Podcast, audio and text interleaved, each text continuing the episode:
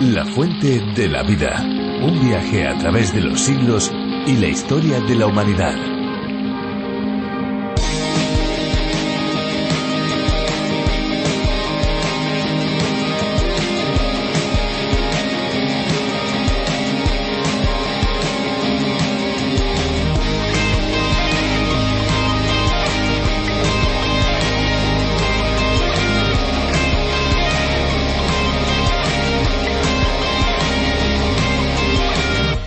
Las medusas, también llamadas aguamalas o malaguas, son animales marinos pertenecientes a los celenterios. Son pelágicos, de cuerpo gelatinoso, con forma de campana de la que cuelga un manubrio tubular en el extremo inferior largos tentáculos cargados con células urticantes. Estos animales marinos se desplazan por el agua a través de impulsos por contracciones rítmicas de todo su cuerpo.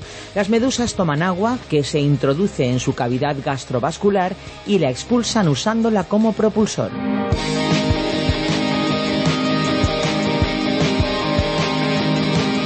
Hola amigos, ¿qué tal? Soy Esperanza Suárez y junto con Fernando Díaz Sarmiento y todo el equipo les damos la bienvenida a La Fuente de la Vida, un programa en el que recorremos cada uno de los libros de la Biblia.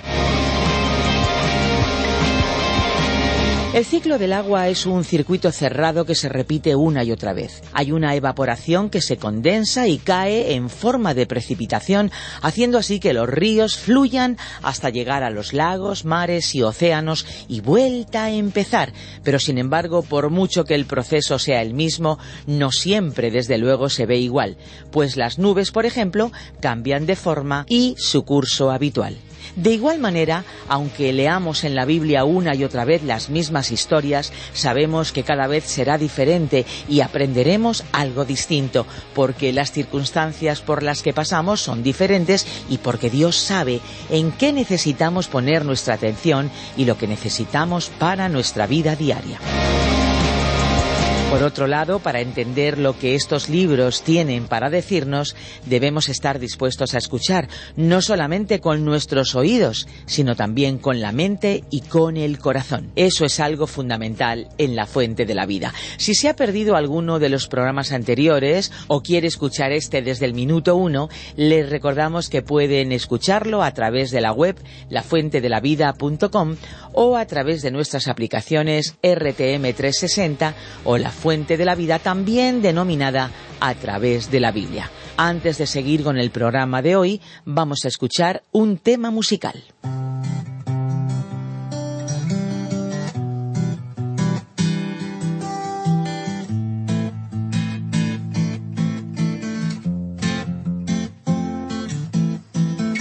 Ella era la chica bonita o así era como yo la conocía. Venía club de jazz y se pedía una margarita con sal. La gente se la quería, ella era la princesita.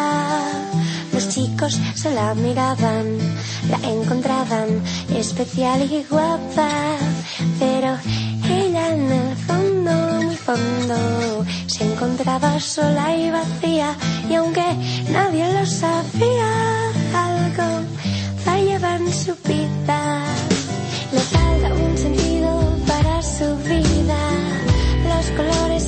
sus fotografías,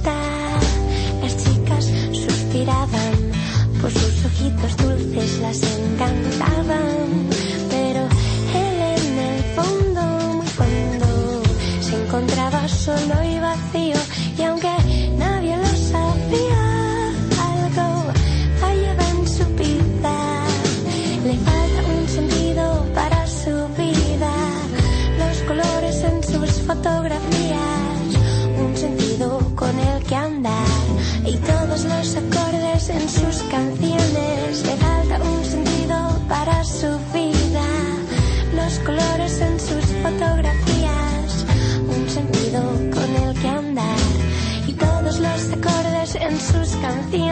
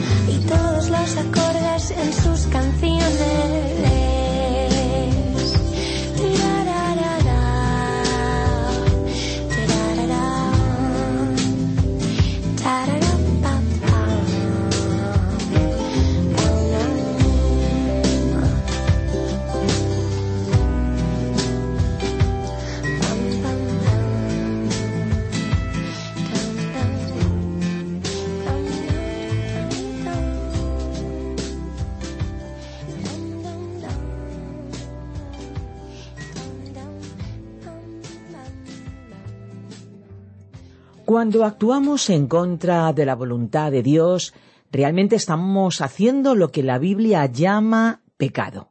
Obviamente, al Señor no le agrada que actuemos en contra de lo que Él ha ordenado. En el Antiguo Testamento tenemos el relato de la historia del pueblo de Israel, que pese a haber sido escogido, liberado, cuidado por Dios, se rebeló una y otra vez, dando la espalda al Creador y afrontándolo con todas sus acciones. La verdad es que, amigos, el pecado tiene consecuencias, diríamos serias consecuencias, y el pueblo de Israel las sufrió en diversas ocasiones. En este espacio, en este programa, nos vamos a ir al capítulo 3 de Sofonías para conocer con más detalle la reacción de Dios ante el comportamiento equivocado de su pueblo. Nos vamos a ir para allá, pero antes les recordamos nuestro número de WhatsApp 601 20 32 65. La fuente de la vida. Sofonías capítulo 3 versículos 1 al 8. Llegamos hoy, amigo oyente, al último capítulo del libro de Sofonías, el capítulo 3. Hemos observado al estudiar los capítulos anteriores que el profeta, como portavoz de Dios, utilizó un lenguaje muy descriptivo y claro para advertirle al pueblo acerca de los juicios futuros que iba a tener que soportar a causa de su alejamiento, obstinado y rebelde, del Altísimo. Anteriormente, en el capítulo dos, vimos que el juicio de Dios también era para toda la tierra, que se extendería por todo el mundo, y eso incluiría a cada nación y pueblo. Los primeros ocho versículos de este capítulo tres hablan sobre el juicio a la nación de Israel con firmeza y argumentos claros. El profeta había regresado a la ciudad de Jerusalén para hablar a sus habitantes de un juicio venidero.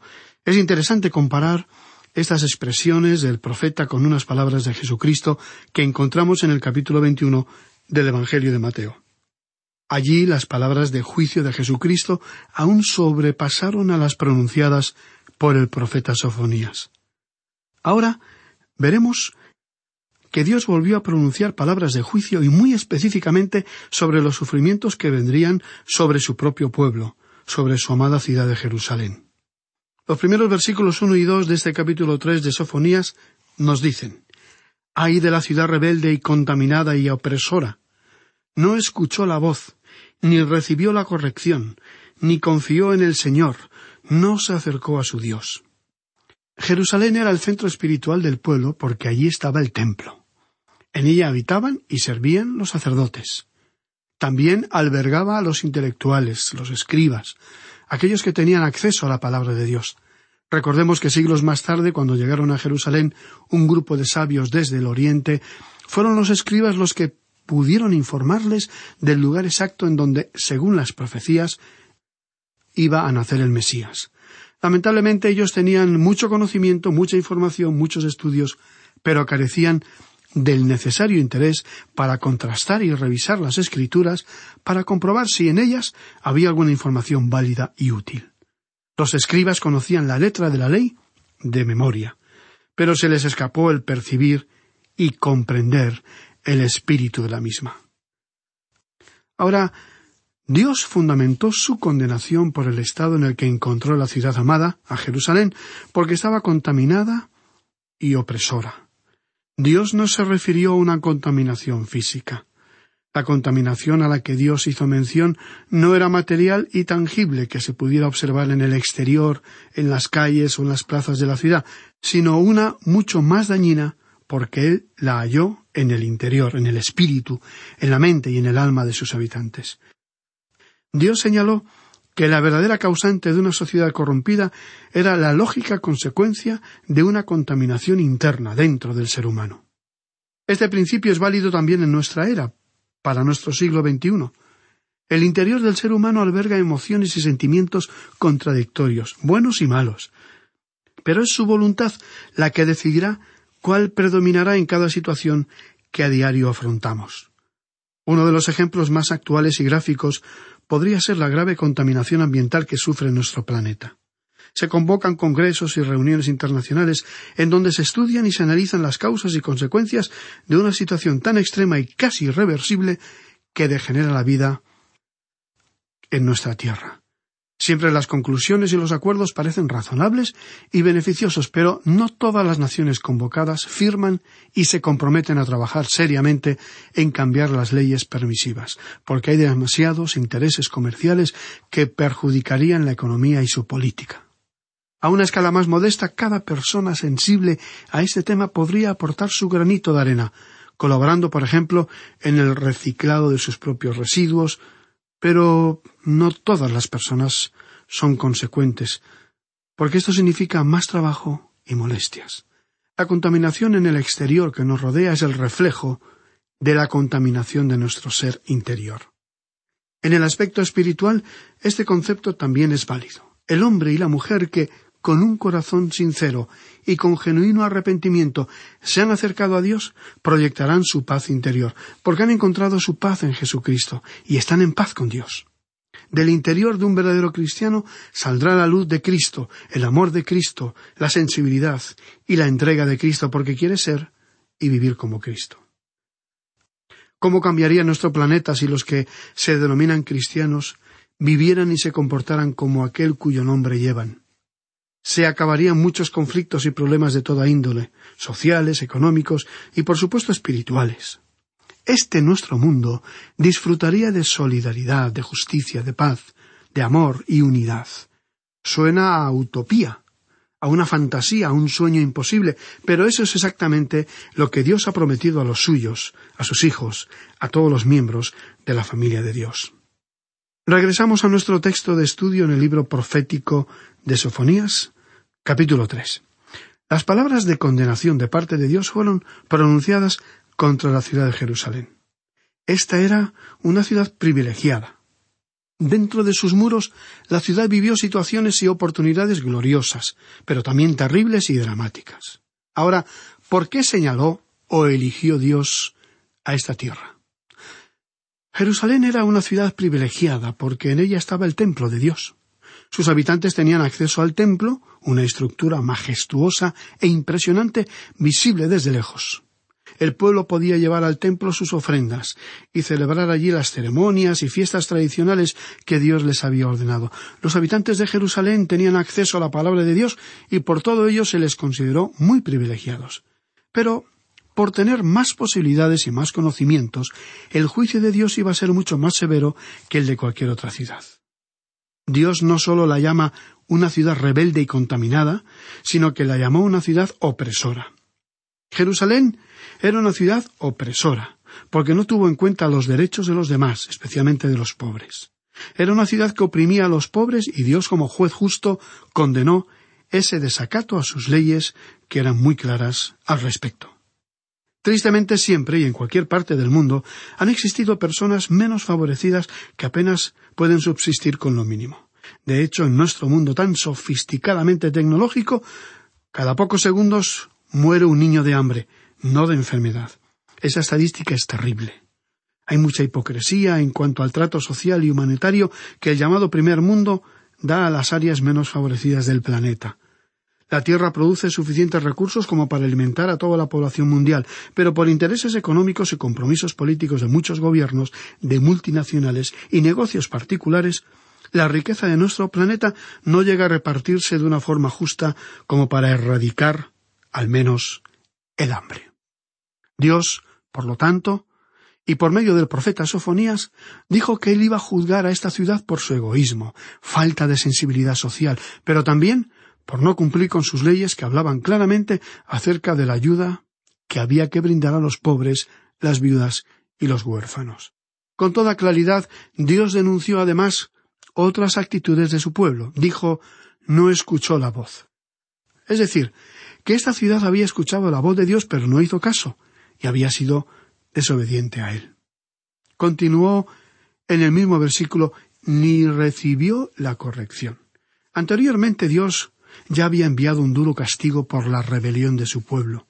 Ciento ochenta y cinco mil asirios asediaron los muros de Jerusalén, lo que produjo una situación de mucho terror y espanto entre los habitantes dentro y fuera de Jerusalén.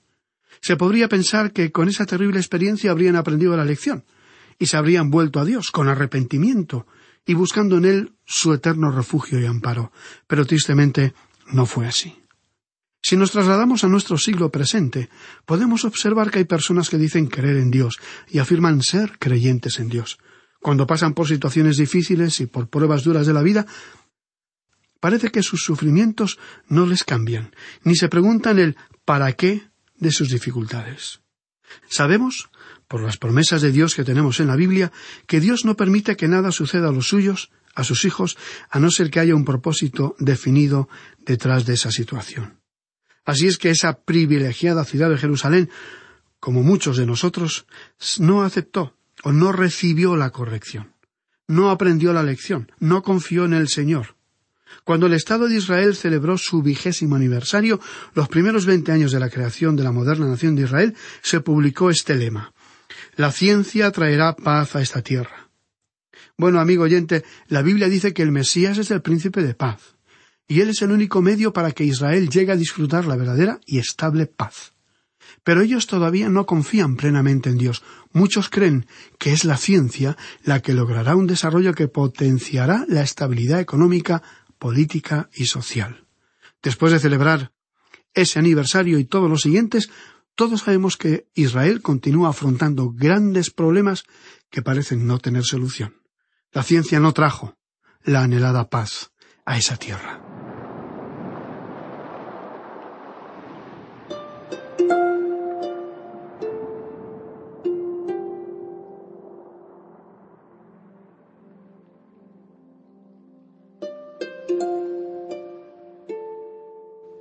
Luego dijo Dios no confió en el Señor ni se acercó a su Dios. Pocos seres humanos se sienten inclinados a buscar a Dios, a indagar y aprender con un interés genuino, no sólo satisfacción de una necesidad intelectual, sino por un profundo anhelo de su corazón. En lo más profundo del ser humano hay un deseo de libertad, un deseo de vivir sin ataduras, que choca contra todo tipo de represión. Ese es el principio de la rebelión contra las reglas humanas, pero también hacia las leyes de Dios. Los habitantes de Jerusalén habían olvidado el primer mandamiento que Dios les había ordenado amarás a tu Dios de todo tu corazón y de toda tu alma y con todas tus fuerzas. Qué cuadro triste nos describió aquí Sofonías, el profeta. Y Dios no había concluido todavía. En el versículo tres de este capítulo tres de Sofonías dijo Sus príncipes en medio de ella son leones rugientes, sus jueces lobos nocturnos que no dejan hueso para la mañana. Dios estaba hablando acerca de los líderes de la ciudad, de sus príncipes y de sus jueces, y los estaba comparando con unos animales feroces, rugientes y hambrientos de presas fáciles, porque los comparó con leones rugientes y lobos nocturnos que estaban dispuestos a aterrorizar de día y de noche. ¿Por el bien del pueblo? Con toda seguridad que sólo era para el enriquecimiento propio. Continuó diciendo el Señor, no dejan hueso para la mañana. Es decir, que ellos estaban dispuestos a sacar todo el provecho que pudieran de esa situación. Y Dios desde los cielos observaba ese comportamiento indigno y ruin. Dios no quedó impasible ante esas actitudes abusivas que causaban el sufrimiento de los más débiles. Y por ello Dios juzgó a los dirigentes del pueblo. Nadie se puede burlar de Dios y pasar por alto sus mandamientos, que son justos y rectos para todos, sin excepción. En el versículo cuatro el profeta, por orden de Dios, continuó diciendo Sus profetas son livianos, hombres prevaricadores. Qué terrible afirmación pronunció Dios en este versículo sobre los dirigentes espirituales de su pueblo. Aquellos a quienes Él les había confiado la dirección y la formación espiritual del pueblo no cumplían con su responsabilidad. Decepcionaban a Dios y fallaban a las personas confiadas a sus cuidados. En vez de ser genuinos representantes de Dios, que enseñaban y vivían los preceptos de Dios, aquí el Señor enjuició a los profetas de Jerusalén de ser livianos, sin peso ni autoridad espiritual ni moral. No eran modelos a seguir, porque probablemente habían llegado a ser profesionales de la religión, pero no eran líderes espirituales con corazón de pastores de almas. Cuando el Señor dijo sus profetas son livianos, hombres prevaricadores, los llamaba chantajistas y estafadores religiosos. Esta afirmación nos recuerda la terrible denuncia que hizo siglos más tarde Jesucristo acerca de los líderes religiosos de su tiempo. Continúa el versículo cuatro diciendo sus sacerdotes contaminaron el santuario.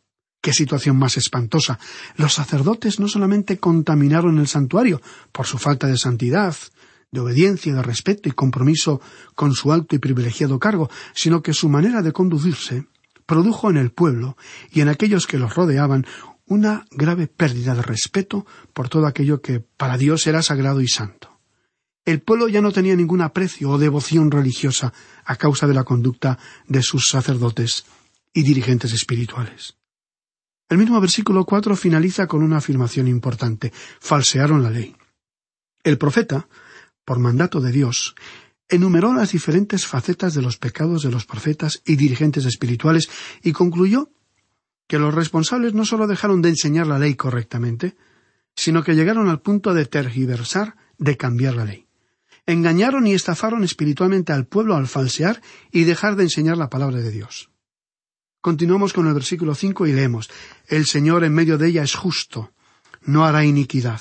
De mañana sacará a luz su juicio, nunca faltará, pero el perverso no conoce la vergüenza. Dios, por su propia naturaleza, es justo. No toma venganza ni emite juicios a capricho. Si Dios, viendo que su pueblo practica el mal, no hiciera nada al respecto, parecería como si él estuviera aprobando su comportamiento. Dios advirtió que él iba a iniciar su juicio cuando ordenó a Sofonías a profetizar no hará iniquidad. De mañana sacará a luz su juicio. Nunca faltará. Pero el perverso no conoce la vergüenza. Ahora en los versículos seis al ocho tenemos un cuadro del período de la gran tribulación, un bosquejo de lo que vendrá en el futuro, el gran día del Señor, ya anunciado a través de los siglos. Dios finalizó con su veredicto sobre el juicio que iba a acontecer a Jerusalén y, a continuación, dirigió un mensaje a las naciones del mundo en los días postreros. Leemos el versículo seis de este capítulo tres. Hice destruir naciones. Sus habitaciones están asoladas. Hice desiertas sus calles hasta no quedar quien pase.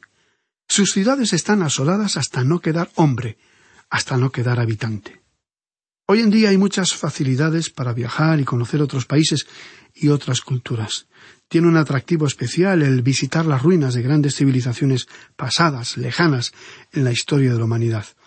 Caminar entre las ruinas de las esfinges y las pirámides en Egipto o por los restos arqueológicos griegos nos puede dar una idea de la grandiosidad de esas civilizaciones, de su cultura y grandes avances en la astronomía, la arquitectura y las artes.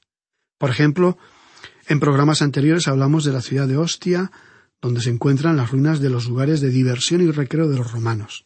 Es un lugar situado a unos treinta y dos kilómetros de Roma que, a pesar de haber sido tan famosa, no es muy conocido en la actualidad. Allí era donde Roma celebraba sus bacanales. Al visitar esas ruinas todavía se pueden apreciar las piedras del camino romano que eran recorridas por los carros de aquellos días. Hace unos siglos esas calles y esos lugares estaban llenos de gente y de vida. Es difícil creer que una ciudad grande como la de Nueva York o cualquier otra capital del mundo un día llegará a ser una ciudad desolada. En el versículo siete de este capítulo tres de Sofonías, Dios dijo Dije Ciertamente me temerá, recibirá corrección y no será destruida su morada según todo aquello por lo cual la castigue. Mas ellos se apresuraron a corromper todos sus hechos. Las advertencias que se profetizaron, esos juicios menores que vinieron sobre las naciones, no tuvieron ningún efecto. Este comportamiento desembocará en un futuro en el llamado Gran Día del Señor, que será el período de juicio que vendrá sobre esta tierra. Leemos el siguiente versículo ocho. Por tanto, esperadme, dice el Señor, hasta el día que me levante para juzgaros, porque mi determinación es reunir las naciones, juntar los reinos, para derramar sobre ellos mi enojo, todo el ardor de mi ira. Por el fuego de mi celo será consumida toda la tierra.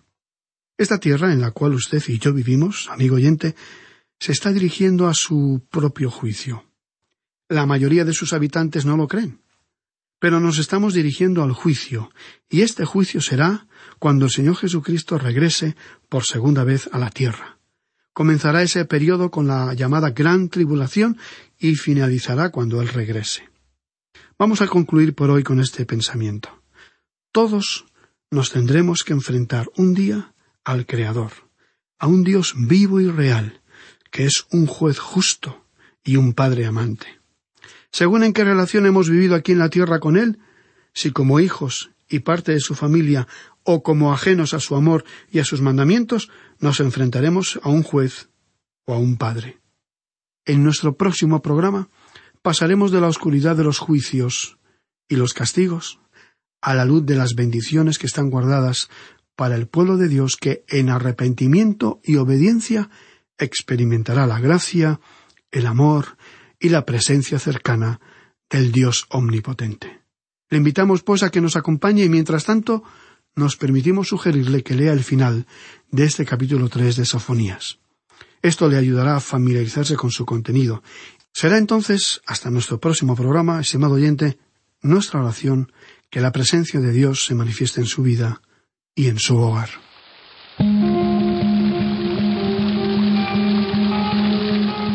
Muchas gracias a todos los que nos han acompañado durante este espacio. Esperamos volver a encontrarles en nuestra próxima emisión.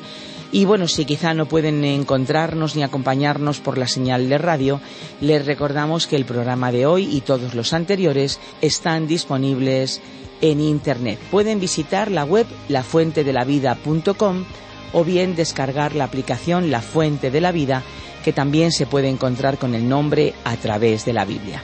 Y por supuesto pueden encontrarnos y pueden llamarnos en el 91 422 0524 o bien en el teléfono 601 203 265. No se olviden que deben pulsar el prefijo más 34 y también tenemos una dirección de email info arroba info arroba. Muchas gracias por acompañarnos y recuerden que pueden compartir este programa a través de las redes sociales. Difúndanlo para que más y más personas puedan disfrutar de la fuente de la vida. Estamos en Facebook y estamos en Instagram. Y terminamos diciéndoles, como siempre, que hay una fuente de agua viva que nunca se agota. Beba de ella.